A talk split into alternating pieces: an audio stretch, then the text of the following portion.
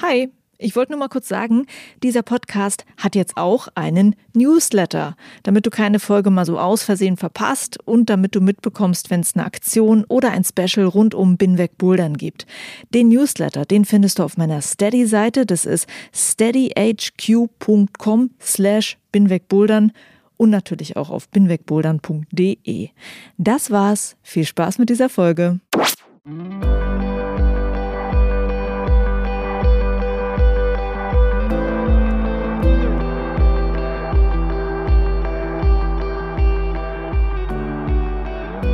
Und herzlich willkommen zu Folge 7 von Bin weg Bouldern. Juliane Fritz mein Name.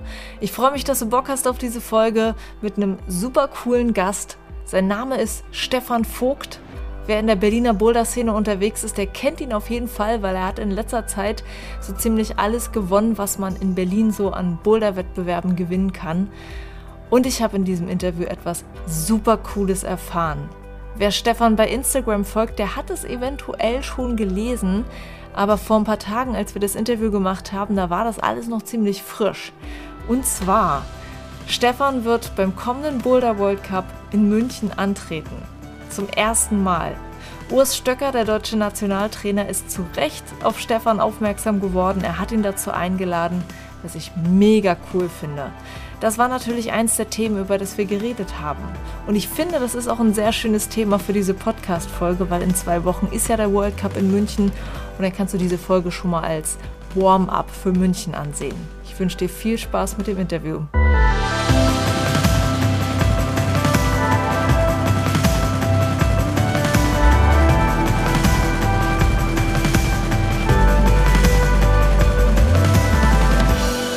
So, ich möchte gerne anfangen, dieses Interview damit zu beschreiben, an welchen tollen Ort mich mein Interviewpartner geführt hat. Wir sind in Berlin im Humboldt-Hain und wir sind auf dem Bunker mit Stefan Vogt. Hallo. Hallo. Danke für die Einladung. ja, schön, dass du mich hierher geführt hast. Es ist ein verdammt warmer Tag. Es sind bestimmt immer noch irgendwas um die 30 Grad. Ja, viel zu warm. Aber wir sitzen zum Glück hier im Schatten und die Sonne geht bestimmt auch irgendwann dahinter den Häusern unter. Wir können das von hier oben beobachten, das ist sehr schön. Wir sitzen auf dem Bunker. Und ähm, wenn wir hier mal kurz über, die, äh, über den Zaun drüber gucken, dann können wir auch Kletterer hier am Bunker sehen. Ja, mehr als ich dachte. Sehr motiviert bei dem Wetter auf jeden Fall. Ja. Stefan, äh, bist du öfter mal hier oder findet man dich woanders eher kletternd? Eher sehr selten, würde ich sagen. Also ich war, glaube ich, vor einem Jahr das letzte Mal hier. Okay. Ja, also ich gehe dann doch lieber in die Boulderhalle oder in okay. die Kletterhalle. Obwohl es natürlich schon cool ist, irgendwie so. Es ist halt draußen, das ist schon mhm. echt schön. Aber ich finde, keine Ahnung, ich konnte mich mit den Routen bis jetzt noch nicht so anfreunden. Viele Griffe sind sehr bröselig und so. Mhm. oder nicht so äh, angenehm zu greifen, aber naja. Da fahre ich lieber nach Franken. Gut, da sind manche auch ganz schön scharf, aber. Ja, da bist du auch gerade wieder hergekommen. Ne? Du hast gerade ein paar Tage da gehabt oder so? Genau. Äh, war richtig schön.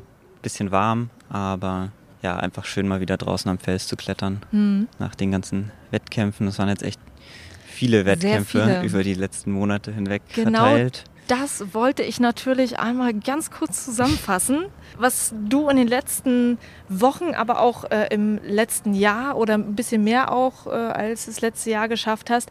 Du bist das hörst du bestimmt äh, immer wieder gern. Du bist der erste Berliner Kletterer, der die berühmte Aktion direkt geschafft hat. Und du stehst damit in einer Liste mit Wolfgang Güllich, mit Adam Onra, mit Alex Megos. Ähm, dann hast du letztes Jahr den zweiten Platz in der Boulder Bundesliga gemacht und standest quasi auf dem Siegertreppchen neben Jan Hoyer. ähm, dann hast du in der deutschen Bouldermeisterschaft gerade den sechsten Platz gemacht hast dich bis ins Finale geklettert und äh, du warst gerade beim Olympic Combined Wettbewerb des DAV. Und außerdem hast du einige Kletter- oder Boulder-Contests in Berlin gewonnen. Das habe ich jetzt nicht gezählt, wie viele das waren. das ist okay. Ja, okay. ganz viel passiert in letzter Zeit auf jeden Fall. Wenn du dir das alles nochmal so vor Augen führst, wie fühlt sich das an? Was denkst du? Das fühlt sich sehr gut an auf jeden Fall. Also vor allem der Durchstieg von der Aktion war schon so ein ziemlich großer Meilenstein in meiner mhm. Kletterkarriere, würde ich sagen. Äh, ist jetzt ein bisschen über ein Jahr her. Ja, ich habe da einfach unglaublich viel Zeit reingesteckt und Energie reingesteckt und das war schon was, was ich mir die letzten fünf Jahre oder so gewünscht habe, dass das irgendwann mal mhm. passieren wird. Und das war dann natürlich sehr, sehr schön. Ein ja. ja. ganz, ganz besonderer Moment, da oben zu stehen. Was die Wettkämpfe angeht, ja, hätte ich gar nicht gedacht, dass ich, dass mir das so viel Spaß machen wird. Mhm. Vor allem die nationalen und so. Ich habe früher immer, also super, super gerne, also mache ich immer noch, aber genau, ähm, habe immer diese kleineren Wettkämpfe mitgemacht. Also mhm.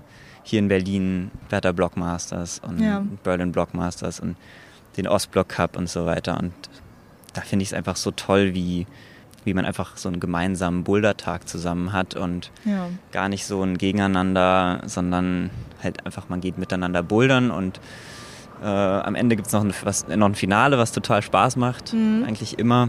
Genau, und das ist halt bei den, bei den nationalen Wettkämpfen ist es halt schon ein bisschen ernster, muss man sagen. Ja. Aber das hat mir jetzt irgendwie in letzter Zeit immer mehr Spaß gemacht, muss ich sagen. Ja. Ich würde da auch noch mal direkt besonders auf den einen eingehen wollen gleich. Ich möchte aber äh, vorher dich noch was fragen und zwar habe ich letztes Jahr bei dir bei Instagram einen Post gesehen, wo du gesagt hast, dass du zwar schon eine ganze Weile ziemlich gut kletterst, aber dass du äh, jetzt entschlossen hast, dass du noch mehr reinpowern möchtest, dass du noch mehr trainieren möchtest. Warum hast du das gemacht oder warum hast du sozusagen das Bedürfnis gehabt, noch stärker zu werden? Ist das ein besonderes Ziel, was du erreichen möchtest? Genau, also ich, ich kletter jetzt seit acht Jahren ungefähr mhm. und hatte immer irgendwie so das Glück, besser zu werden, von Jahr zu Jahr immer schwerere Routen zu klettern. Mhm. So. Immer, jedes Jahr konnte ich irgendwie so einen Grad schwerer klettern meistens. Ich musste nicht so wirklich was dafür tun, sondern ja. bin halt immer bouldern gegangen oder klettern gegangen am Anfang noch. Und dann nach der Aktion habe ich irgendwie so ein bisschen gemerkt, dass jetzt was passieren muss. Ja. Wenn ich weiter stärker werden will. Obwohl, das muss man ja auch sagen, dass du, nachdem du die geklettert hast, gedacht hast, du müsstest noch stärker werden. äh, ja, also ja, keine Ahnung. Ich, ich hatte immer zwischendurch mal probiert, irgendwie an, an, anzufangen, mhm. mal richtig zu trainieren. Habe mich dann auch mal ans Campusboard gewagt oder was auch immer. Und das war dann, ging dann immer so eine Woche oder vielleicht zwei. Mhm. Und dann, dann war es das irgendwie auch wieder, weil ich dann irgendwie die Motivation verloren habe, weil ich halt, ja, ich glaube, alle, die mich kennen, äh, werden bestätigen, dass ich ein ziemlich strukturloser Mensch bin, was oh. jetzt äh, was einiges angeht. Ähm, aber genau, das war dann irgendwann so ein Punkt, wo ich gemerkt habe, ich, ich muss jetzt irgendwie was machen, wenn ich in den Wettkämpfen besser werden will, vor allem. Mhm. Wenn ich am Fels besser werden will, glaube ich, dass ich auch noch so ein bisschen weiterkommen könnte, weil ich glaube, dass, also meine Erfahrung mit der Aktion direkt zum Beispiel war, dass ich nicht glaube, dass ich ähm, so richtig ein 9a-Kletterer bin, sage ich mal, oder so. Weil ich immer während, also während ich sie projektiert habe, bin ich einfach immer besser in der Route geworden. Aber ich mhm. bin, glaube ich, nicht besser, ich bin nicht stärker geworden irgendwie, was den Rest meiner Kletterkarriere anging. Okay. Ähm, sondern ich glaube, dass man mit vielem Projektieren einfach schwerere Routen schaffen kann, als man eigentlich schaffen kann vielleicht. Also wenn, wenn das Sinn ergibt, weißt du, was ich meine? Ja, ich kann mir das schon ungefähr vorstellen. Aber hast du denn für dich jetzt irgendeinen Kniff rausgefunden? Also hast du für dich irgendwas in deinem Trainingsalltag geändert, dass du halt regelmäßiger am Campusboard trainierst oder welche Übungen du auch immer machst? Ja, das ist immer noch so Work in Progress, würde ich sagen. Ähm, ich habe immer noch nicht so einen Plan, wo ich sagen würde, okay, das funktioniert jetzt perfekt. Mhm. Äh, ich merke immer noch jede Woche irgendwie, okay, das ergibt jetzt nicht so viel Sinn, dass ich das jetzt an dem Tag trainiere oder das an dem Tag. Aber dass ich überhaupt jetzt trainiere, ist schon mal äh, ähm, Fortschritt, würde ich sagen. Und ich merke tatsächlich auch schon, dass ich stärker werde. Also ich bin jetzt mhm. auch viel so am, am Beastmaker, mache halt auch so Zirkel, ja. wobei das mir wirklich nicht Spaß macht. Oh. Aber es bringt was, auf jeden Fall. Ich habe so ein bisschen versucht, meine Schwächen zu analysieren. Jetzt bei den letzten Wettkämpfen auch mhm. vor allem und habe gemerkt, dass ich nicht so gut auf Platten bin zum Beispiel, dass mir einfach Beinkraft fehlt. Mhm. Ja, ich habe halt so Storchenbeine äh, wie viele Kletterer. Und ähm, beim Bouldern muss man doch mal auch mal aufstehen auf Volumen oder auf kleinen Dritten. Definitiv. Äh, hast du irgendjemand, der dir in den Hintern tritt oder der, dir, der dich anleitet? Meine Freundin ein bisschen, mhm. vielleicht. Auf jeden Fall, die ist einfach unglaublich motiviert, was Training angeht und so. Mhm. Und ähm, beschäftigt sich einfach ja, ziemlich stark damit. Und ähm, ja, einfach so ein bisschen Trainingspartner zu haben auch ist einfach für mich super wichtig gewesen. Am Anfang vor allem habe ich halt zum Beispiel mit Lisa und Martha voll viel äh, trainiert. Also man äh, muss vielleicht dazu sagen, äh, okay, Lisa und Lisa Martha meine Freundin, vielleicht nicht jeder. Genau, und Martha ist ähm, die momentane Berliner Meisterin ja. im, im, Bouldern. Wir haben halt viele Wettkämpfe jetzt in letzter Zeit zusammen gemacht auch. Mhm. Und da war es halt einfach für mich so, um mal richtig anzufangen zu trainieren, war es super wichtig, Leute zu haben, die da motiviert sind und vielleicht ein bisschen mehr einen Plan haben als ich. Bist du denn nicht so derjenige, der dann auch die Literatur wälzt, sondern die Literatur wälzt deine Freundin äh, über, über Klettern oh Gott, oder das über. Das jetzt richtig doof. ja. Nein. Wie sieht's ähm, aus? Wie sieht's aus? Ja, ich lese auf keinen Fall jetzt gerade so die, die Artikel und so. Das mh, hm, passt irgendwie einfach nicht zu mir. Ich weiß es nicht, keine Ahnung. Ich probiere dann eher so Sachen aus und merke dann, okay, das scheint irgendwie äh, zu klappen. Mhm. Wie zum Beispiel dieses Chris Webb Parsons Training, was ich jetzt am Beastmaker mache, was, wo ich einfach über äh, in kürzester Zeit gemerkt habe, dass es mir was bringt. Dass ich mhm. in der, dieser Übung, da hängt man halt an einem Arm ja. äh, am, am, Beastmaker und äh, trainiert halt die Fingerkraft. Und das ist unglaublich, wie schnell ich da Fortschritte gemacht habe. Mhm. Und das ist dann natürlich ähm, sehr schön, das zu merken, auf jeden Fall. Okay. Und hast du dann irgendwie eine gewisse Routine, wo du sagen kannst, einen Tag Zirkeltraining machen und einen Tag mein Beastmaker-Training machen? Hast du da schon eine Routine für dich entwickelt, die du empfehlen kannst? Oder wie sieht es aus? Ähm, empfehlen würde ich jetzt momentan äh, noch nicht so wirklich was, weil ich einfach schon noch relativ am Anfang stehe, was das Training angeht. Ich habe jetzt immer so Ziele. Das ist, denke ich mal, sehr, sehr wichtig, einfach ein Ziel zu haben, wofür trainiere ich jetzt überhaupt. Mhm. Ähm, für mich ist es jetzt zum Beispiel der, der World Cup in München, wo ich jetzt starten werde, wo ich nominiert wurde. Cool. Da habe ich total Bock drauf, da nicht letzter zu werden. ähm, gut, vier Wochen sind sehr wenig, da kann man jetzt nicht mehr super viel machen, aber ich habe in den vier Wochen einfach einen Trainingsplan, wo ich weiß, ich mache zweimal die Woche Hangboard, zweimal die Woche Körperspannungszirkel, zweimal die Woche gehe ich halt einfach nur bouldern, mhm. ähm, einmal die Woche Campussport. So. Also so ungefähr habe ich es dann durchgetaktet, wobei das auch mal vorkommt, dass es halt nicht ganz so hinhaut, ja, weil ich klar. dann nach Franken fahre, zum Beispiel. Aber überhaupt einfach einen Plan zu haben, ist schon mal gut, glaube ich. Okay, ja. es freut mich total zu hören, dass du beim World Cup dann dabei bist. Ist das, das erste Mal, glaube ich, oder? Ja, das ist das erste Mal. Das ist ganz schön cool. Ja, das hat ich freue mich drauf, dich zu sehen. Ich werde dabei sein als Zuschauer. Ach, cool, sehr schön. ja, ey, das ist echt so ein geiles Event. Ja, ähm, ich habe ich hab immer nur den Livestream gesehen ja. und äh, ja, ich, ich bin total gespannt.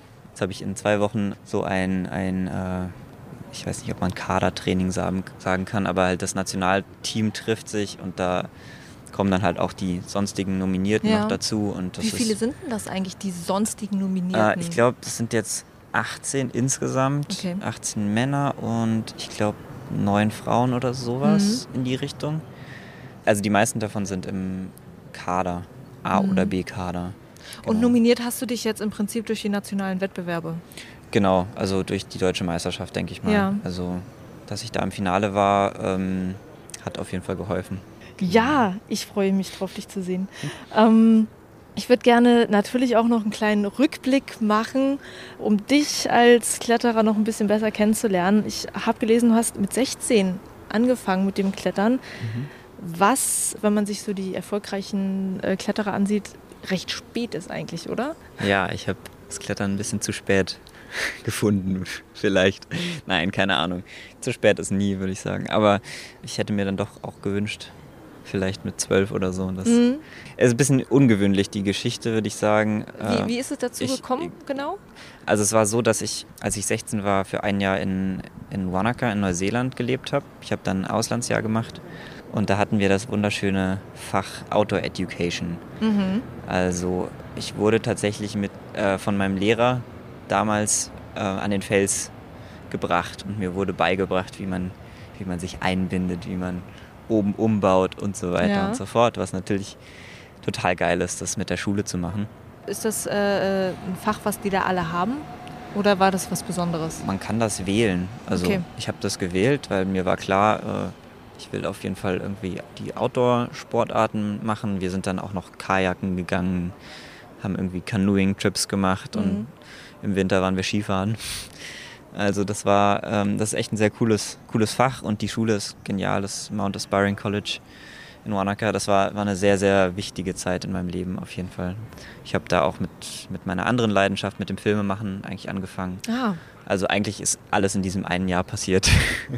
Ja, ein sehr veränderndes Jahr offenbar. Ja, definitiv. Kannst du noch irgendwie einen Moment oder einen, einen Gedanken oder sowas ausmachen von damals, wo du sagst, ja, das ist es auf jeden Fall, was ich jetzt wahrscheinlich sehr lange machen möchte? Oder kam das erst später, dass du gemerkt hast, okay, das bleibt jetzt, Klettern bleibt jetzt erstmal? Ich glaube, das äh, hat sich so in der ersten Woche oder okay. ja, ähm, es gab so eine kleine Kletterhalle in Wanaka, äh, Basecamp. Da habe ich dann ab dem Moment, wo ich zum ersten Mal klettern war, habe ich da so sehr, sehr viel Zeit dann angefangen zu verbringen und habe angefangen halt einfach viel zu klettern, weil ich einfach gemerkt habe, dass das, dass ich endlich irgendwie diesen Sport gefunden habe, der, den mir halt niemand beibringen muss, sondern den ich einfach irgendwie einfach beherrsche und ich mhm. einfach merke, dass ich ganz schnell besser werde und das ist halt auch was Wunderschönes an unserem Sport, würde ich sagen, dass man halt sehr, sehr schnell Fortschritte macht, am Anfang vor allem. Ja.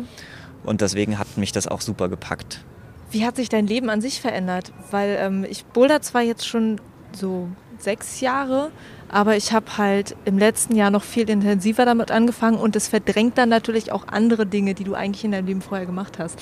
ähm, wie war Stefan Vogt vorher drauf? Also hattest du überhaupt Sport gemacht oder hast du was ganz anderes gemacht? Ja, also ganz früher ähm, habe ich Hockey gespielt. Okay. War da nicht sehr gut drin, glaube ich. Dann habe ich angefangen zu skaten, also Skateboarding. Äh, das habe ich ein paar Jahre gemacht. Habe ich in Wanaka dann auch noch ein bisschen weiter gemacht. Da gab es auch einen Skatepark. Aber ich hatte irgendwie immer so das Gefühl, ich, ich, ich will irgendwas, was ich gut kann. Ja. Und da war es einfach ein äh, ja, sehr verändernder Moment, dieses Klettern zu finden. Und auch damals tatsächlich als, als 16-jähriger Stefan hat es ja, mir einfach unglaublich viel gegeben, auch einfach was zu haben, wo andere Leute dann irgendwie auch angefangen haben zu sagen, okay, krass, da bist du gut drin. Mhm. Und das hat mir auch sehr viel Motivation gegeben, darin besser zu werden. Weil ich vorher das, immer das Gefühl hatte, dass ich jetzt nicht irgendwie besonders gut in irgendwas bin. Aber das ist cool, wenn man das mit 16 dann findet. Ja. Auf jeden Fall. Ja. Der Freundeskreis verändert sich ja dann wahrscheinlich ja. auch. Auf jeden Fall. Das macht sicherlich schon vieles anders. Definitiv, ja klar. Dann warst du zurück in Deutschland und plötzlich warst du der Kletterer und ähm, genau, alle haben alle mich irgendwie nicht. so ein bisschen äh, belächelt.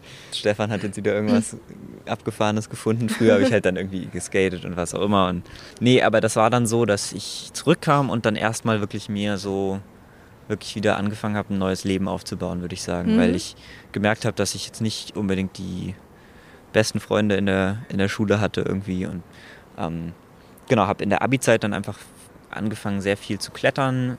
Hatte halt, ja, klar, Schulfreunde so, aber ähm, hatte dann auch abseits davon immer irgendwie ältere Freunde, die äh, super motiviert waren, zum Beispiel bei Magic Mountain, was man ja von hier. Ja, das kann man sehen, irgendwo sehen hinter den Bäumen. genau, da habe ich angefangen tatsächlich dann ähm, mit meinem ersten Kletterpa richtigen Kletterpartner Max zu klettern. Und das hat super viel Spaß gemacht. Und dann sind wir auch zum ersten Mal nach Franken gefahren. Ich glaube 2011 war das im Oktober.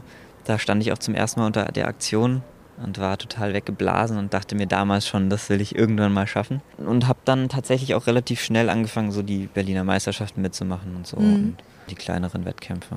Und dann hat die Bertha aufgemacht. Und dann bin ich irgendwie so ein bisschen zum Bouldern gewechselt. Ja, genau, das wollte ich gerade fragen, ab wann eigentlich der, der Wechsel vom Seilklettern zum Bouldern bei dir war.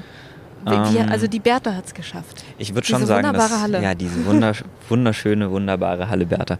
Ähm, ja, also ich glaube, das war irgendwie 2013, irgendwie sowas. Ja, also ich habe tatsächlich auch in dem Jahr angefangen, in dem die Bertha aufgemacht ja, hat. Also das ja. müssen irgendwie, weiß ich nicht, sechs Jahre oder so sein. Ja, sechs Jahre schon? Ich glaube ja. Krass. Ja, ich, ich habe dann irgendwann gemerkt, dass es mir irgendwie ein bisschen mehr Spaß macht, in der, in der Halle zu bouldern. Es hat, also es hat sich auch bis jetzt noch nicht verändert, würde ich sagen. Es ist immer noch so, dass ich in der Halle lieber boulder als am Fels, mhm. aber draußen lieber kletter. Okay ähm, als in der Halle. Mhm, mh, mh. Ähm, irgendwie, keine Ahnung, ich finde, so im Alltag ist es halt super schön, einfach noch für ein paar Stunden kurz in die Boulderhalle zu gehen und ein paar Boulder zu machen. Da braucht ja. man nicht wirklich jemanden dafür. Und das hat mir dann irgendwie eine Zeit lang mehr gegeben. Jetzt kletter ich tatsächlich wieder mehr in der Halle. Also jetzt bin ich auch bei Magic Mountain wieder mhm. viel unterwegs. In der DAV-Halle auch. Jetzt musste ich ja dieses Speed mal äh, ausprobieren. Dieses Speed. Die Frage steht eigentlich erst später auf meinem Zettel. Oh. Aber was ist dein persönlicher Speed-Rekord? Ähm, Weil du musst das ja jetzt auch machen. Ja, ich muss das ja jetzt auch machen. Nee, äh, mein persönlicher Speed-Rekord ist gerade, glaube ich, 9,18. Also 9 okay. Sekunden 18. 7,28 ist Jan Heuer, der, ja. der deutsche. Ja, da muss ich noch ein bisschen, ja. ein bisschen was tun. Nee, also ich, ich muss sagen, dass ich positiv überrascht war. Erstaunlicherweise. Ja. Also ich, ich war, als das alles mit Olympia und so losging, ähm, war ich auch super skeptisch und fand es irgendwie doof, wie glaube ich so 80, 90 Prozent mhm. der mhm. Athleten und Athletinnen. Jetzt verstehe ich es langsam, weil ich so ein bisschen auch mich damit beschäftigt habe oder mal ein paar Meinungen gehört habe und auch gehört habe, warum das denn jetzt so ist. Ja. Ähm, fand ich ganz interessant. Es ist halt dazu gekommen, weil äh, der Klettersport, der insgesamte Klettersport einfach nur einen Medaillensatz bei Olympia bekommen hat. Ja. Und der IFSC konnte dann entscheiden, okay, nehme ich jetzt eine Sportart, also Bouldern oder ja. nur Lead oder nur Speed oder hm. kombiniere ich das alles. Ja. Und ähm, wenn ich jetzt drüber nachdenke, wenn jetzt nur Bouldern olympisch geworden wäre, wäre es vielleicht auch ein bisschen unfair für die Lead-Kletterer ja, und für die Speed-Kletterer. Deswegen denke ich jetzt eigentlich, dass sie die richtige Entscheidung getroffen haben. Es ist immer noch doof, finde ich, weil nicht der beste Kletterer oder die beste Kletterin mhm. die Goldmedaille bekommen wird, sondern halt die Jemand, Person, so die am alles irgendwie ungefähr gut kann. Genau, auf jeden Fall. Aber ich verstehe jetzt die Entscheidung, sagen wir ja. es mal so. Ich hoffe, dass das sich noch ändern wird und dass man dann irgendwann vielleicht auch alle drei Disziplinen äh, bei Olympia sehen wird. Aber jetzt erstmal ist es cool, dass es überhaupt bei Olympia ist, würde ja. ich sagen. Wir steigen auch wirklich direkt ein. Ich wollte dich jetzt als nächstes zum Olympic Combined Wettbewerb befragen, bei ja. dem du jetzt ja gerade warst, vor einer Woche, oder? Ich glaube, so ungefähr. Erst eine Woche oder anderthalb Wochen, keine Ahnung. Anderthalb Wochen ist es her. Dass du in zwei Tagen alle drei Disziplinen ja. durchgeackert hast, wie auch alle anderen dort. Und das ähm, anstrengend. Das glaube ich. Wie angestrengt, un, äh, anstrengend ungefähr ist denn das? ähm, ja, also ich kann mir es gar nicht vorstellen, wie es gewesen sein muss, dann noch im Finale zu sein, ja. muss ich sagen. Also ich bin mit, mit Linus Ratz, mit einem guten Freund von mir, bin ich äh, runtergefahren nach Augsburg und ähm, wir hatten eine super geile Zeit. Es war, hat echt Spaß gemacht. Tatsächlich auch Speed. Und es war einfach also eine sehr abgefahrene Erfahrung, irgendwie so schnell zwischen den Disziplinen switchen zu müssen. Mhm. Also es war teilweise wirklich nur eine halbe Stunde irgendwie, okay, dann ab in die nächste ISO und keine Ahnung, und dann weiter ging's das war schon, war schon ziemlich heftig. Also ich war nach dem Bouldern schon echt platt. Man musste sich schon einige Male aufwärmen und ist dann ja. wieder abgekühlt. Ja. Und das ist was, was ich auch bei anderen Wettkämpfen unglaublich anstrengend finde. Mhm. Und bei dem Wettkampf ist es noch extremer, weil, weil es halt für, die, für unterschiedliche Disziplinen dann auch noch ist. Richtig. Das heißt, man wärmt mal, die, sich auch noch irgendwie anders auf. Und die die ähm, Athleten aus dem Nationalteam, die sind es ja wahrscheinlich schon eher noch gewöhnt ja, die haben jetzt sicher daraufhin trainiert auf jeden Fall. Ja. Ich habe es auch irgendwie versucht, aber natürlich ohne jetzt Hilfe.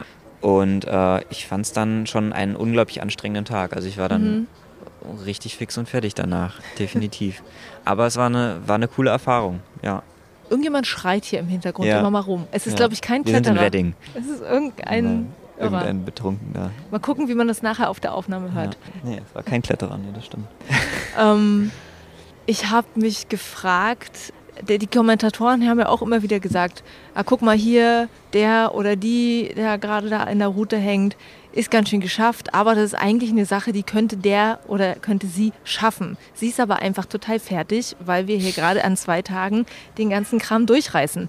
Und dann habe ich halt gedacht, ist nicht eigentlich auch Olympia etwas, was eine Show sein soll, so ein bisschen auch für die Zuschauer? Und ist es nicht eigentlich auch spannender zu sehen, wenn die Leute diese wirklich herausfordernden Sachen wirklich schaffen? Und ist es dann nicht irgendwie schlauer, das ein bisschen mehr auseinander zu zerren? Also du meinst die Disziplin mehreren, achso, mehreren Tagen? Oder? Ja. Ich weiß ehrlich gesagt gar nicht, ob das jetzt exakt das Format ist, aber ich glaube, es wurde so ein bisschen so gesagt, ne, dass es genau das Format ist. Ich glaube ehrlich gesagt, dass sich das Training jetzt von den Leuten, die da mitmachen wollen, sich ziemlich verändern wird, einfach mhm. weil sie einfach das trainieren müssen auch, dass sie halt innerhalb von kürzester Zeit diese Disziplin ähm, durchmachen müssen. Mhm. Ähm, deswegen, ich, ich glaube, dass die Leute, die danach ähm, nach Tokio gehen, dass die das auch können dann. Also dass ja, die okay. dann auch fit da drin sein werden.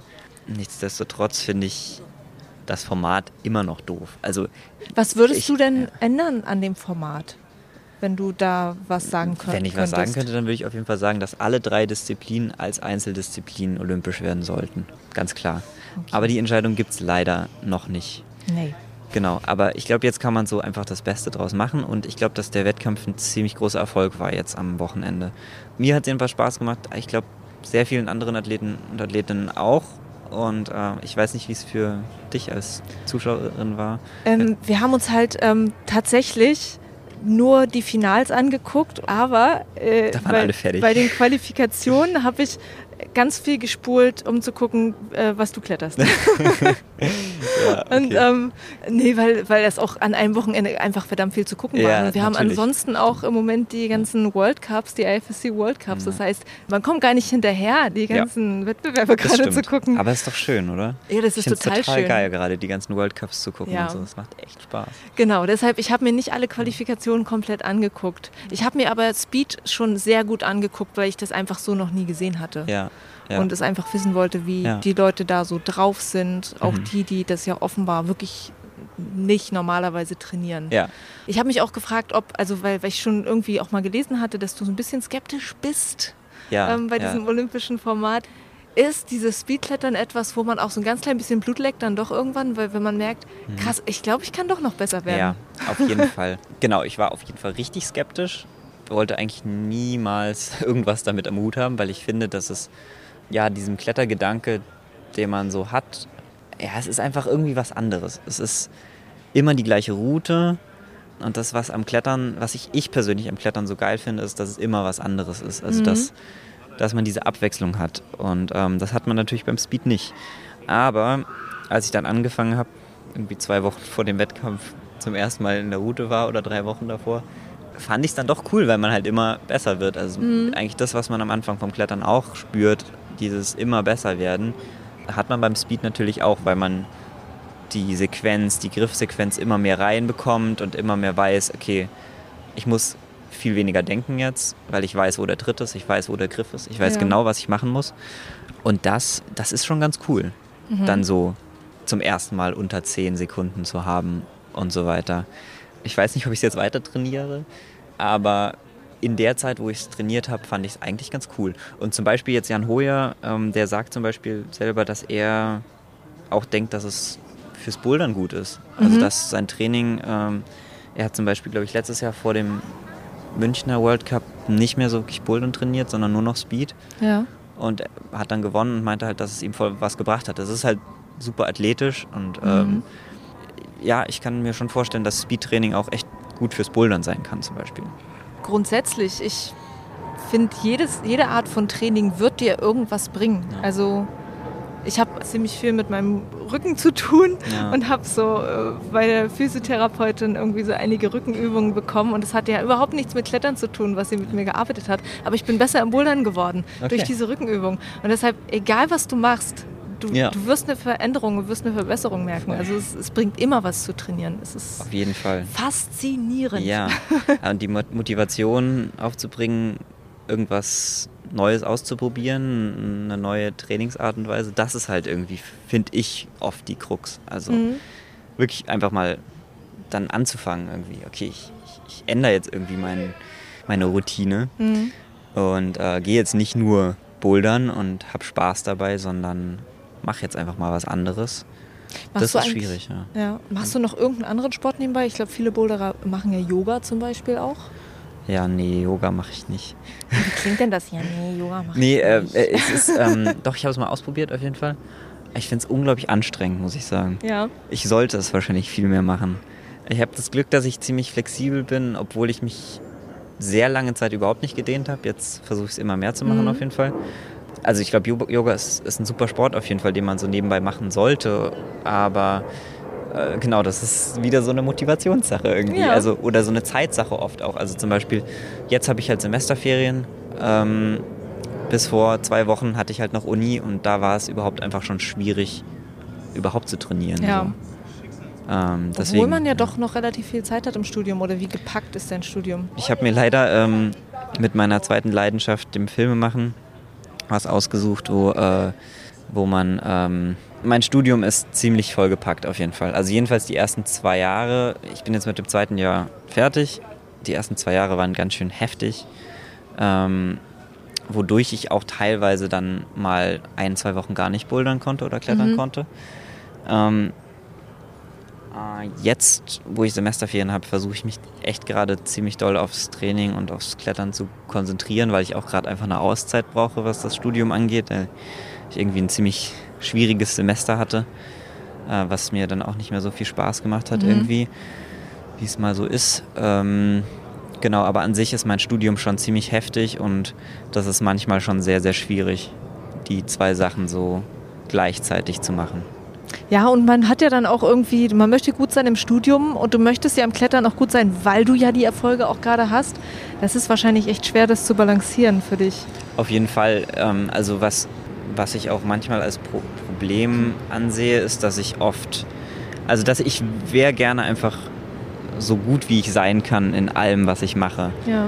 Und das ist was, was ziemlich schwierig ist.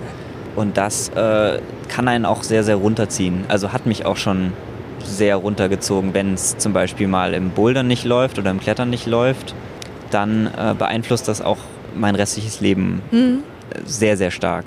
Mhm. Wenn es beim Filmemachen mal einfach scheiße läuft, ich merke irgendwie, dass ich ein bisschen hinterherhinke oder keine Ahnung, dann ist das genauso. Dann spiegelt sich das auch oft in meinen Kletterfähigkeiten wieder irgendwie. Äh, und da suche ich immer noch selber nach irgendwie einer Art und Weise, wie ich damit umgehen kann, mhm. dass das besser wird, dass ich da einen besseren Ausgleich finde irgendwie. Ja, ja es wäre ja schön, wenn dann wenigstens das, das Bouldern dich dann wieder rausrettet, wenn ja. es gerade bei ist der manchmal, anderen Sache ja. schlecht läuft. So, ne? Ist manchmal auch so, auf jeden Fall, aber wenn halt beides scheiße läuft, zum Beispiel, was auch mal vorkommt, dann ist halt richtig scheiße. Keine Ahnung, ich versuche das äh, irgendwie zu regeln und nicht mehr so ernst zu nehmen alles und ähm, hoffe, dass ich, dass ich das irgendwie immer besser hinkriegen werde, je älter ich werde. Mit deinen Trainingsroutinen. Mit meinen denen Trainingsroutinen, du genau. Sehr gut. Richtig. Ähm, was ich noch ganz kurz auch zum Nationalteam fragen wollte, wie sehr kann man sich eigentlich als Teil dessen fühlen, äh, wenn man da bei diesen Wettbewerben mit dabei ist oder wenn man jetzt auch zum World Cup mit eingeladen ist? Also kommt man da irgendwie rein? Gehört man zur Crew? Ich, ich glaube, also ich wusste das bis vor kurzem auch überhaupt nicht, wie das aufgebaut ist alles, aber ich glaube jetzt, also wenn man auch auf der Internetseite guckt, äh, dann sieht man, dass es halt ganz klar einfach einen Kader gibt, einen mhm. A-Kader und einen B-Kader.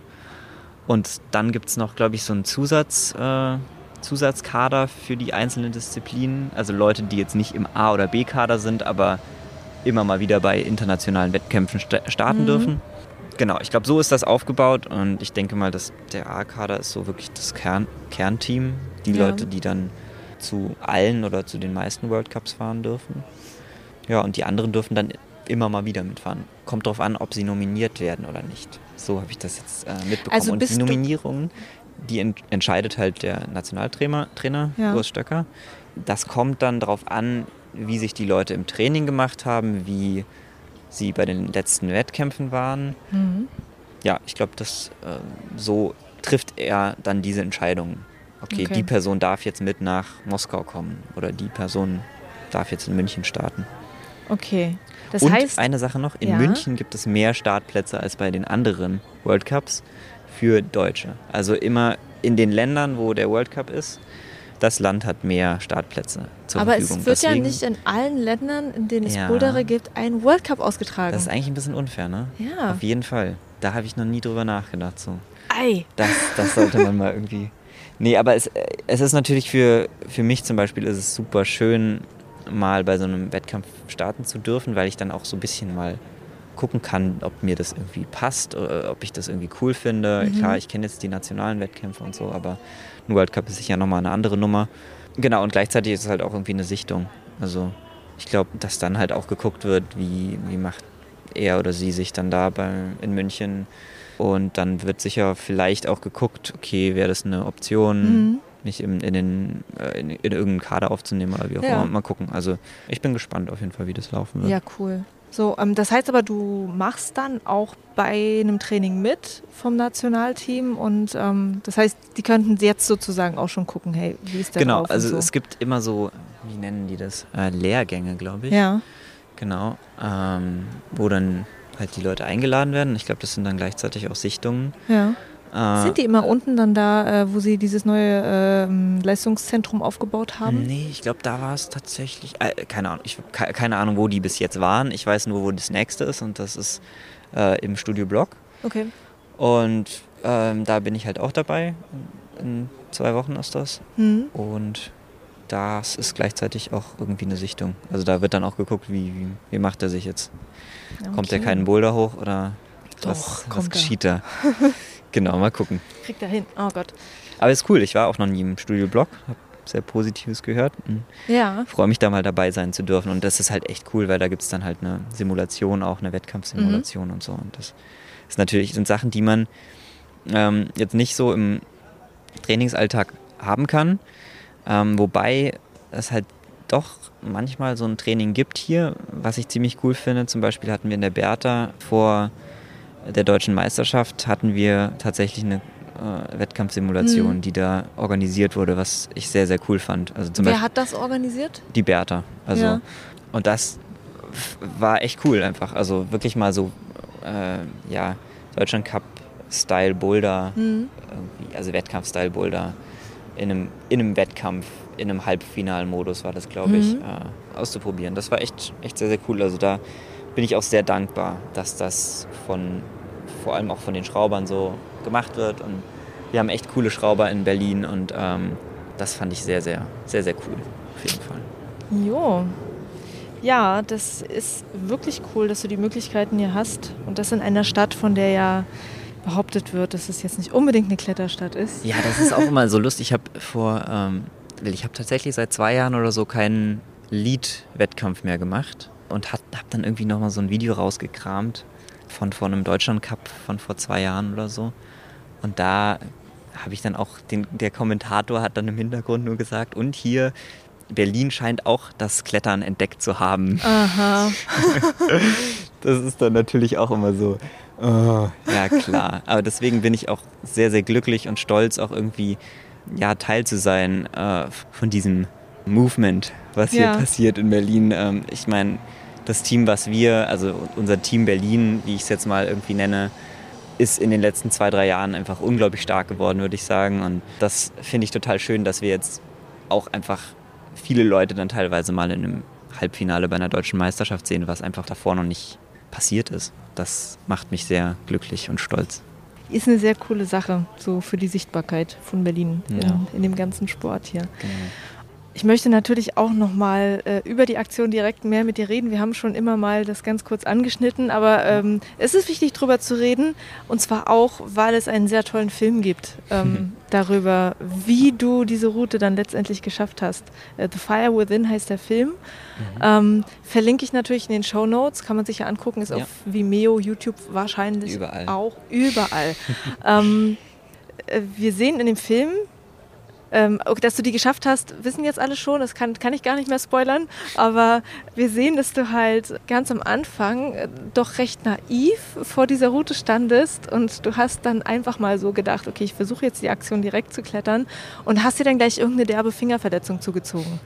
Ja, was, also, was ist da passiert? Also das ist im Film, äh, haben wir das Ganze so ein bisschen zusammengedampft. Ich muss noch sagen, äh, einfach, dass ich finde, dass Alexei, Alexei Funke, der, der Regisseur, einfach eine richtig geile Arbeit gemacht hat und mit Cine Circle, mit der Produktionsfirma. Mhm. Es hat einfach echt Spaß gemacht und genau, ich habe mit Alexi vorher auch den, den Lena Hermann-Film gedreht, mhm. den vielleicht manche Leute kennen, Battlecat. Äh, auch noch verlinken. Auch noch verlinken, verlinken auf verlinken. jeden Fall, genau. ähm, ja, Lena muss man, muss man auch noch erwähnen. Ich habe irgendwie durch Lena zum Beispiel, Lena Hermann, ähm, durch sie einfach auch sehr viel gelernt, was das äh, Felsklettern so angeht irgendwie. Mhm. Auch was ihre Motivation angeht und so und äh, wie sie mit Failure umgeht. Und äh, ja, aber jetzt nochmal zurück zu deiner Frage, sorry. Ich schweife du kannst ab. gerne über sie reden, also ähm, äh, was, was du gelernt hast von ihr. Also. Was ich gelernt habe. Ähm, ja, jetzt gehen wir erstmal nochmal zurück. Äh, ich, äh, genau, was, was die Verletzung anging, genau, das ist in dem Film ein bisschen, bisschen zusammengefasst. Ich war tatsächlich zum ersten Mal 2012 in der Aktion direkt da bin ich gerade Neuner geklettert, glaube ich. Ich glaube eine 9 Plus. Ich glaube tatsächlich hier am Bunker bin ich eine 9 Plus geklettert. Das war meine erste 9 Plus, soweit mhm. ich mich erinnern kann. Genau, aber total naiv auf jeden Fall, definitiv. Aber da habe ich mir nicht den Finger kaputt gemacht, sondern den Rücken.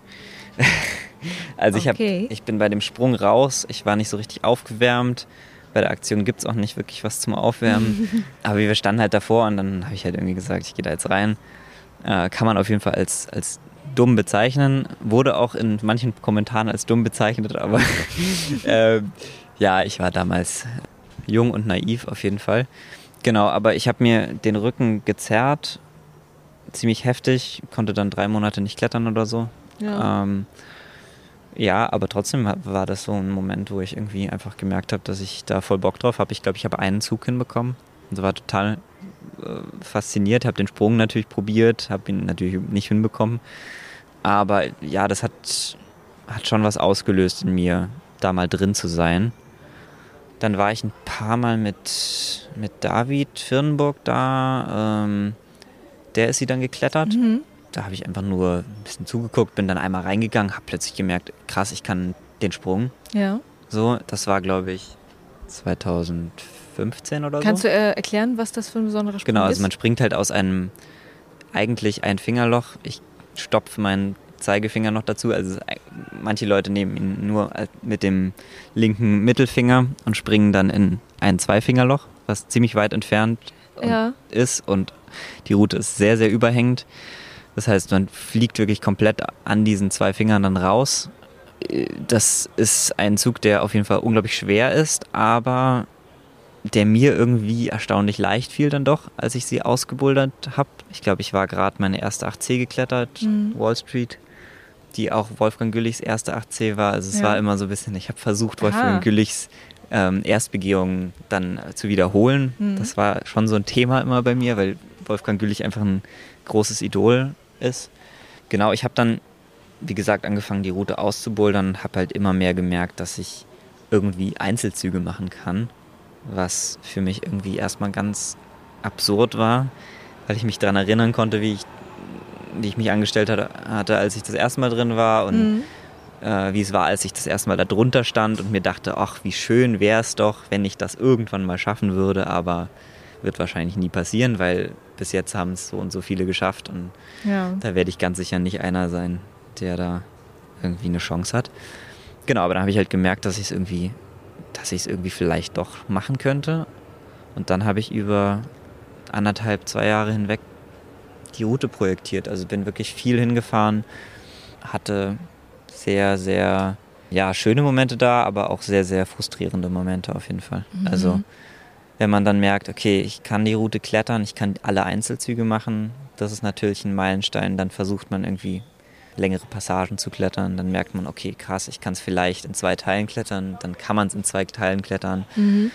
Dann merkt man, okay, das heißt jetzt noch überhaupt nichts, weil äh, die zwei Teile aneinander zu hängen ist unglaublich schwer. Dann kommt man irgendwie immer ein bisschen weiter, ein kleines Stückchen weiter. Dann habe ich mir meinen Finger verletzt. So, jetzt. Ja. Jetzt kommt das der Moment. Das ist das, was ihr im Film ein bisschen anders ja, geschnitten habt. Ja, das kann man ja so ein bisschen zusammenfassen.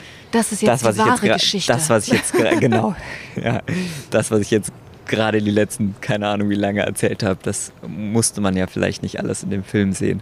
Ähm, genau, nee, dann habe ich mir tatsächlich den rechten Mittelfinger äh, verletzt. Aus dem muss man nämlich leider aus einem Einfingerloch die eine Echse klippen. Das heißt, du hast einfach dein gesamtes Körpergewicht auf diesem einen Mittelfinger mhm. für ein bisschen längere Zeit so und ich bin dann blöderweise bei einem Mal Klippen dann mit dem Fuß abgerutscht oh. und hing dann halt dann nur an dem Finger ganz kurz und es hat zwar nicht knack gemacht, aber ich habe gleich gemerkt, dass da irgendwie was jetzt instabil ist und mhm. wie auch immer. Ich weiß immer noch nicht genau, was war, aber mein Mittelfinger, ich merke es immer noch. Also ich weiß immer ja. noch, dass da irgendwas ist. Ich glaube, es war einfach krass überreizt äh, oder weiß ich nicht. Jedenfalls konnte ich auf jeden Fall ab dem Moment erstmal für ein bisschen längere Zeit keine Einfingerlöcher mehr halten. Mhm. Äh, habe mich dann auch erstmal überhaupt von Fingerlöchern ferngehalten, habe dann andere Sachen projektiert. Ähm, ein Fahrrad ist vorbeigefahren. Das muss man ja immer erklären. Genau. Ein Fahrrad mit Musik. Mit einem stark tätowierten Mann drauf. Ja. Ähm, genau, du hast dich ferngehalten von ja, Fingerlöchern. Genau, dann also in Frankenjura ist es natürlich echt ganz schön blöd, weil da gibt es vor allem Fingerlöcher. ähm, und das ist halt doch irgendwie mein Lieblingsklettergebiet. Und ähm, ja, ich, ich bin dann trotzdem weiter dort geklettert, habe halt ein bisschen aufgepasst, habe nicht mehr so schwere, schwere Sachen gemacht und irgendwann wurde es dann besser und dann bin ich wieder hingefahren und habe irgendwie gemerkt, dass es nicht schlechter geworden ist, sondern dass ich irgendwie aus irgendeinem Grund weiterkomme als vorher oder nicht weiter, aber den ersten Teil solider klettern kann jetzt plötzlich, obwohl ich nicht in der Route war. Ja. Und da will ich auch einfach sagen, es ist so abgefahren. In der Route habe ich einfach so krass gemerkt, was der Kopf so beim, beim Projektieren macht. Also mir gefällt das über längere Zeit Routen projektieren auf jeden Fall sehr aber es ist schon echt heftig. Also ab dem Punkt, wo man so denkt, okay, jetzt könnte ich die Route schaffen, macht man sich halt auch immer mehr Druck. Mhm. Ich habe mir so viel Druck bei der Aktion direkt gemacht. Ich, ich wollte das einfach so, so sehr und wollte auch, dass es immer schneller passiert natürlich. Als, mhm. ich, ähm, als ich in zwei Teilen geklettert bin, dachte ich, okay, das dauert jetzt nicht mehr lange, ich kriege das, das jetzt hin und dann dauert es halt doch noch ein Jahr länger. Ja. Naja, mit einer Verletzung ist es kein Problem. Klar, mit einer Verletzung auf jeden Fall, aber trotzdem auch bis zu dem Punkt, wo ich dann mental auch bereit war, die Route zu klettern, hat es einfach ewig gedauert, weil ich dann immer mehr auch irgendwie gemerkt habe, dass es mir viel zu wichtig wird. So.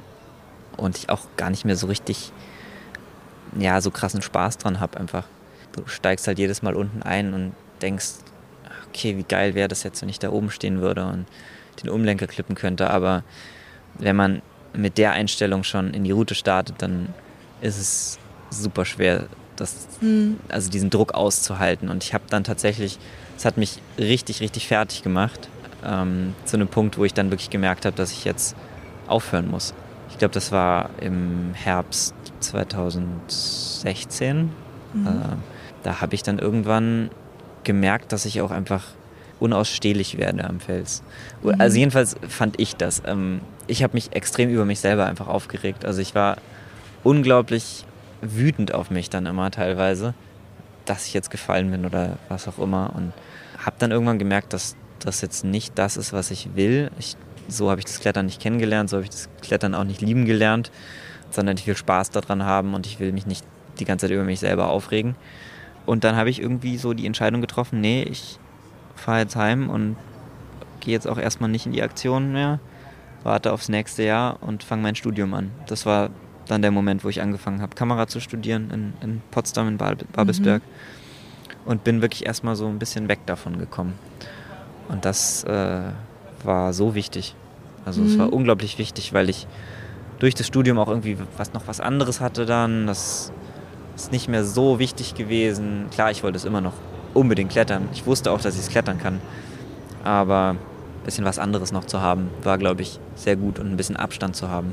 Und dann bin ich zurück im, im März, April oder so und dann ist es halt fast sofort passiert. Also das war total abgefahren. Ich hatte auch nicht viel, viel trainiert im Winter oder so. Mhm. Da, das Studium war extrem heftig. Das erste Jahr war krank, hatten so ein krasses Programm, dass ich halt teilweise viel weniger klettern konnte als sonst. Trotzdem kam ich aber zurück mit einer anderen Einstellung und nur diese Einstellung hat das alles gemacht, würde ich sagen. Also Kannst du die irgendwie ja. benennen? Ich habe mir einfach nicht mehr so Druck gemacht. Ich habe dann irgendwie gesagt, es wird irgendwann passieren. Ich weiß, dass ich sie klettern kann. Und ich, ich habe mir, glaube ich, sogar jedes Mal so vor der, bevor ich dann eingestiegen bin, habe ich mir irgendwie gesagt, du hast jetzt Spaß dabei. So, mhm. das, das ist eine coole Tour. Und ja, ich glaube einfach diesen Druck abzuschütteln, das war unglaublich wichtig für mich. Das hat sehr, sehr viel verändert dann. Und letztendlich bin ich sie dann in den schlechtesten Bedingungen, die man sich vorstellen kann, geklettert. Mhm. Es hat geregnet, hat gerade angefangen zu regnen so.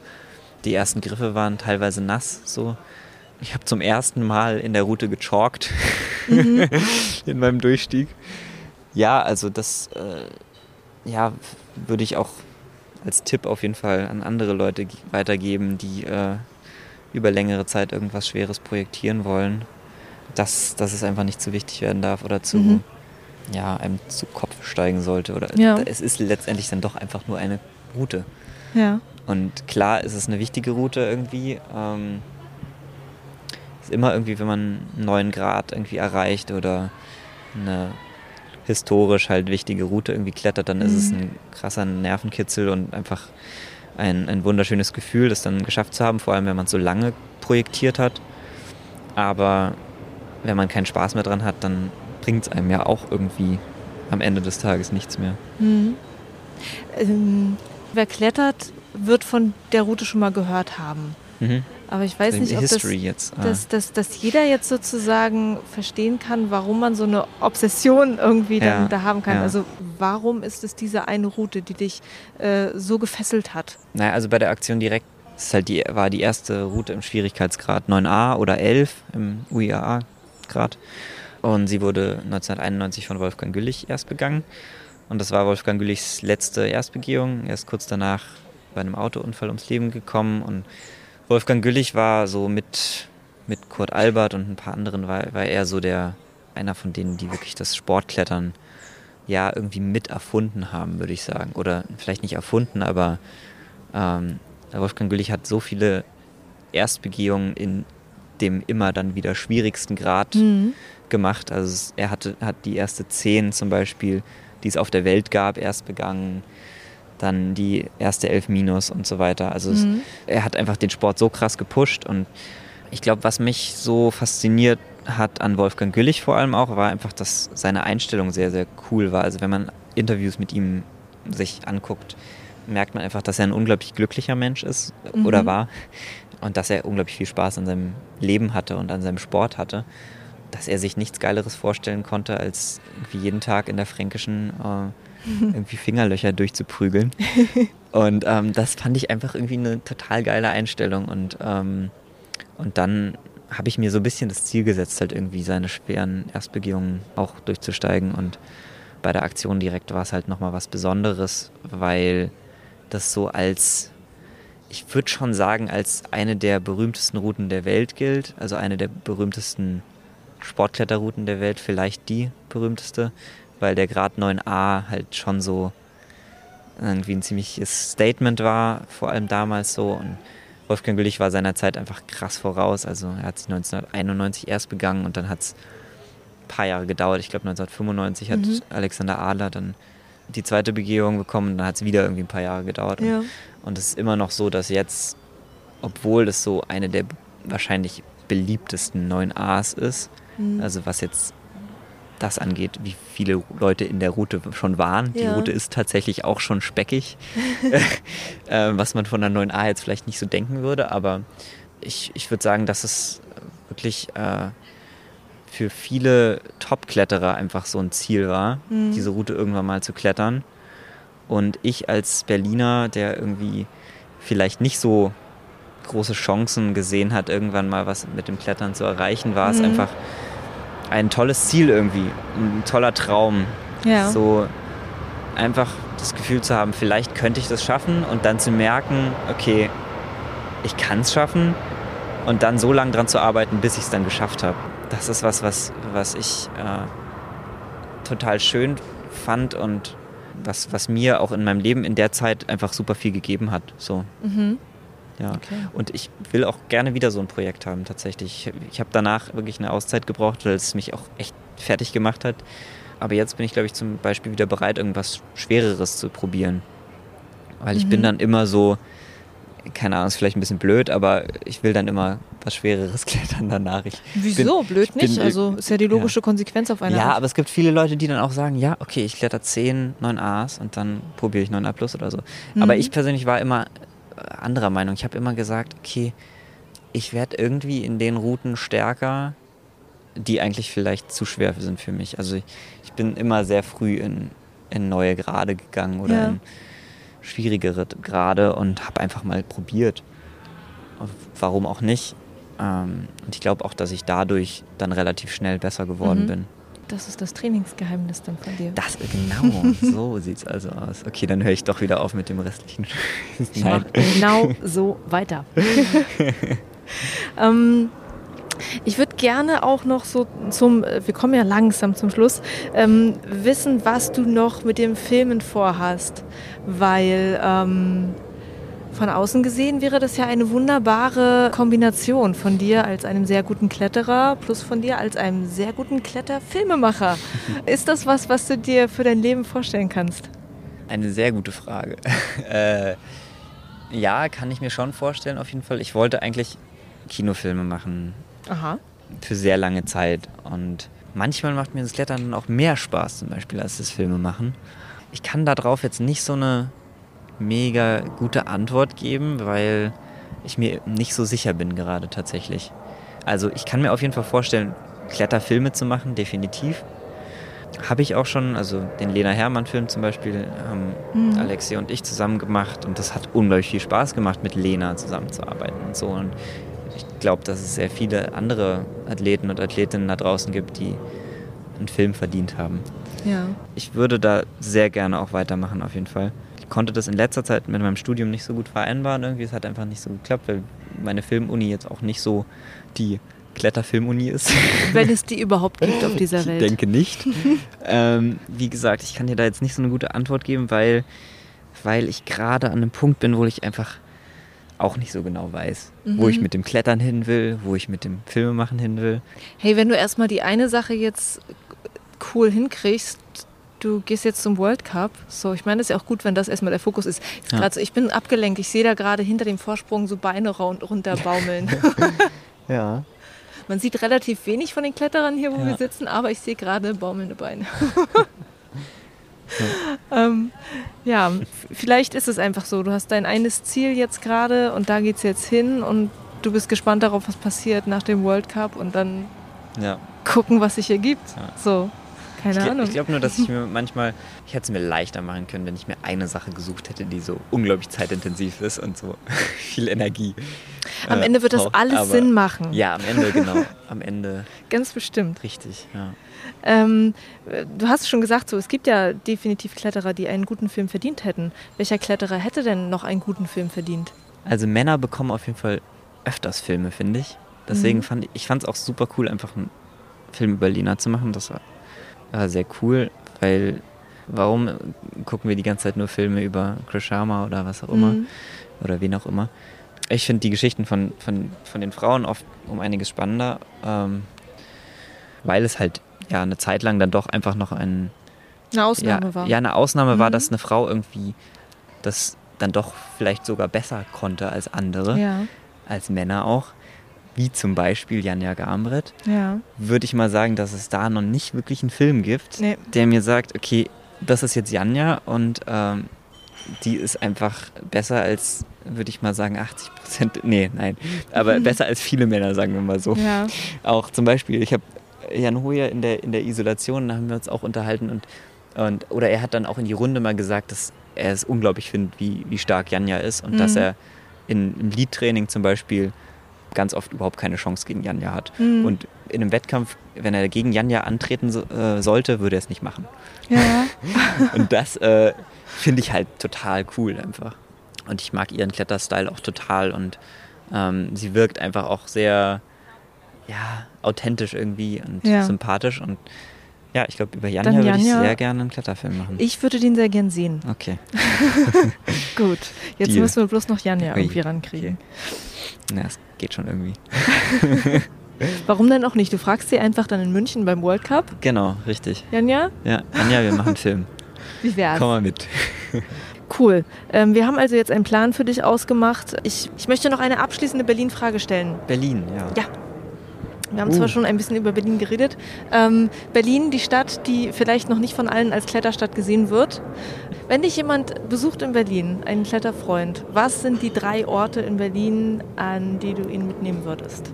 Oh, das ist, das ist hart. Wir haben auf jeden Fall sehr viele Boulderhallen, wo ich sagen würde, dass auf jeden Fall mehr als die Hälfte richtig geil ist. Mhm. Und ich finde es da immer so ein bisschen schwierig, dann zu sagen, da musst du hingehen oder da musst du hingehen. Also ich kenne auch Leute zum Beispiel, die sagen, ich finde den Boulder Club besser als die Bertha oder ich finde den Bouldergarten schöner als den Ostblock oder was auch immer. Mhm. Aber ich finde das total schön, dass, äh, dass wir einfach die Option haben, an, an all diese Orte zu gehen irgendwie. Ja. Und ähm, in jeder Halle gibt es andere Schrauber und Schrauberinnen. Ja, ich würde tatsächlich die meisten Hallen empfehlen. Also ich trainiere nicht nur in der Bertha, sondern ich gehe auch in den Bouldergarten, ich mhm. gehe auch in den Ostblock, ich gehe auch in den Südblock, der jetzt einen wunderschönen Außenbereich hat, ja. was ich total geil finde, äh, im Sommer draußen bouldern zu können. Ähm, das sind alles Orte, die ich empfehlen würde, auf jeden Fall. Und ähm, es ist wirklich sehr, sehr schwierig. Du und, entziehst ähm, dich der Antwort, aber das ja, ist auch eine ich, Antwort. Ja, okay, sehr gut. ähm, wo würde ich Leute noch mitnehmen? Ähm, zum, okay, du kannst jetzt keine drei Hallen aussuchen, du würdest die Leute in alle Hallen mitnehmen. Was ist der coolste nicht, Ort nicht, zum Entspannen nach dem Bouldern, wo du deinen Kletterfreund mitnimmst? Was? Was? Wen hast du gedisst? Nein, okay, das kommt nicht rein. Ich würde niemanden in Boulderworks mitnehmen. Okay, was, was war jetzt deine Frage? Das letzte, wenn du, wenn du keine hast. drei Hallen an sich ja. aussuchen kannst, sondern die Leute äh, nacheinander in alle Hallen schleppen würdest, was ist dann der tollste Ort nach dem Klettern zum Rumhängen? Ich kenne nur Boulderhallen. Okay. Aber man muss auch sagen, Boulderhallen sind auch wirklich extrem schön zum Rumhängen. Auf jeden Fall. Ja. Ich kann mir auch teilweise keinen besseren Ort vorstellen. Ja, ist schon schön. Ja. In Franken vielleicht. Ja. Also wo würde ich Leute mitnehmen, die nach Berlin kommen, nach Franken? okay, Franken ist sozusagen, da fährt man mit der U wie viel? Ja. Mit ähm, der U10 oder so? Ja, ich glaube schon, dass da ein Auto Ein Stückchen Richtung Süden. Ja. Oder zwei Tage laufen. Ja. Okay, Stefan. Ich kriege keine drei Orte aus dir raus, aber das ist auch nicht so schlimm. Ja. Ähm, danke dir sehr, dass du Zeit hattest für das Interview. Gerne. Und ich wünsche dir echt alles Gute in München. Versuch einfach die Einstellung, die du, die du schon mal gefunden hast, bei der Aktion vielleicht da auch zu kriegen, dass du sagst, ich setze mich halt nicht so unter Druck und ich habe Spaß. Das ist, glaube ich, das Geilste, was du machen kannst dann. Ne? Danke. und ich, ähm, ich freue mich drauf, dich zu sehen. Schön. Alles Gute. Das war Stefan Vogt im Binweg Bouldern Interview. Es war mir eine große Freude, mit ihm zu reden. Und wie faszinierend ist das denn, dass Stefan schon so viel krasses Zeug gerissen hat und dass er jetzt erst damit anfängt, in Anführungsstrichen ernsthaft zu trainieren. Das heißt, da ist noch eine Menge Potenzial bei ihm und ich freue mich wirklich wahnsinnig doll, ihn dann bald in München zu sehen, ohne jetzt allzu viel Druck aufbauen zu wollen, ja? Also Stefan, das wird bestimmt eine ganz tolle Erfahrung für dich und ich wünsche dir alles Gute. Und apropos World Cup in München. Ich werde da auch vor Ort sein. Ich freue mich wahnsinnig drauf. Ich werde mein Mikrofon mit dabei haben und ich werde dir ein paar spannende Aufnahmen von dort mitbringen. Was das genau sein wird, das ja, möchte ich, dass es noch so ein bisschen Überraschung bleibt. Wenn du mir folgst bei Instagram, Facebook oder Twitter, dann kannst du eventuell schon ein bisschen was mitkriegen, wo ich da genau bin und mit wem ich da bin. Sei auf jeden Fall gespannt und hab noch eine tolle Zeit. Bis zur nächsten Folge. Juliane mein Name und ich bin wegbouldern.